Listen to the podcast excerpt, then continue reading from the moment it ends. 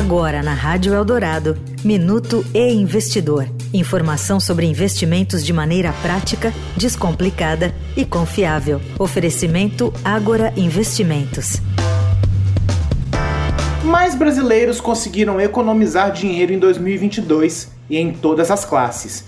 Durante os dois primeiros anos da pandemia, houve uma perda dessa capacidade, segundo mostra a pesquisa Raio-X do Investidor, realizada pela Associação Brasileira das Entidades dos Mercados Financeiro e de Capitais, a Ambima, em parceria com Datafolha. Uma boa parte desses recursos foi para a aplicação financeira mais conservadora, de rendimento baixo e que exige fidelidade de 30 dias para entregar retorno, a caderneta de poupança. A preferência independe do gênero.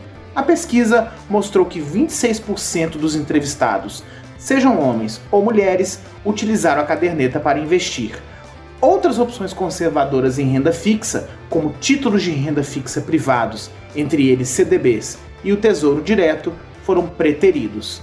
Eu sou Renato Vieira, editor do e Investidor. Até a próxima.